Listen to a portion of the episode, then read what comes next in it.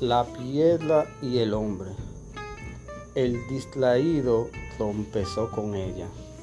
El violento la utilizó como proyectil. El emprendedor concluyó con ella.